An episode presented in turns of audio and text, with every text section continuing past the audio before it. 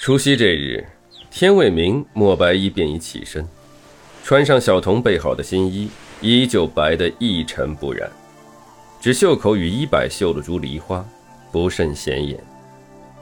守夜弟子见了，知道家主今日起得格外早，似乎神情也比往日柔和了几分。除此以外，与往日就没什么不同了。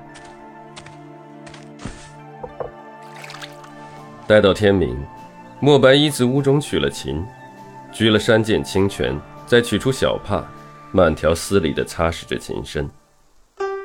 暖阳初升时，坐于屋檐下，指尖拨弄琴弦，依然是慢条斯理地调试着琴弦。时不时有弟子前来问好，一一应下；或是好友相邀，一一拒了。暖阳升起后，约两盏茶的时辰。莫白衣神情一滞，拨弄琴弦的动作忽然止了，他的唇角机不可察地扬起了一分，起身整理衣上细微折痕，抱琴往梨林中去。远远的，他就听到两个人的声音。他每日都冷着张脸，太不喜庆。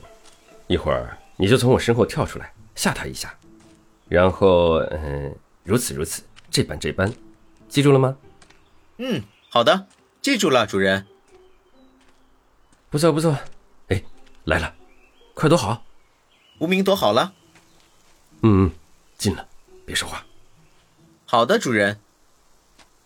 梨林中那棵最高的梨树上立着一人，那人长发半竖半散，容貌俊逸，外着的红衣被风吹得猎猎，衬得林间梨花都染了抹艳色。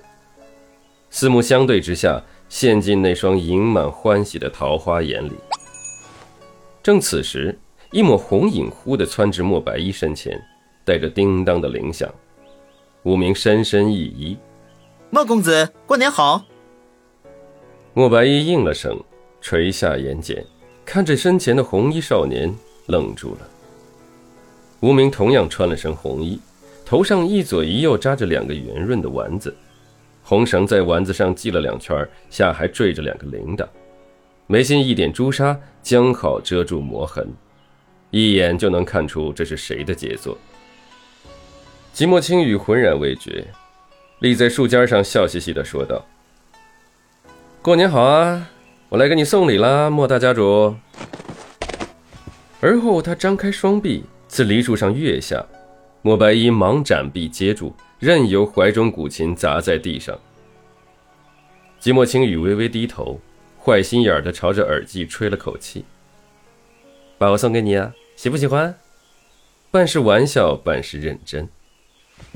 莫白衣神色淡漠，将人放下，长发眼下的双耳浮起一抹红晕。你怎会在此？不怕守门弟子将你擒下？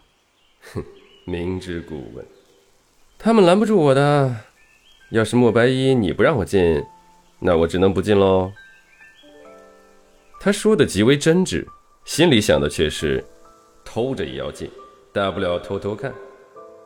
顿了一顿，他小心翼翼地问道：“今日除夕，咱们不提那些，好不好？”“好，仅此除夕。”他俯下身来，掐掩住嘴角不自觉勾出的那抹笑，拾起琴擦了擦。往林中小亭而去。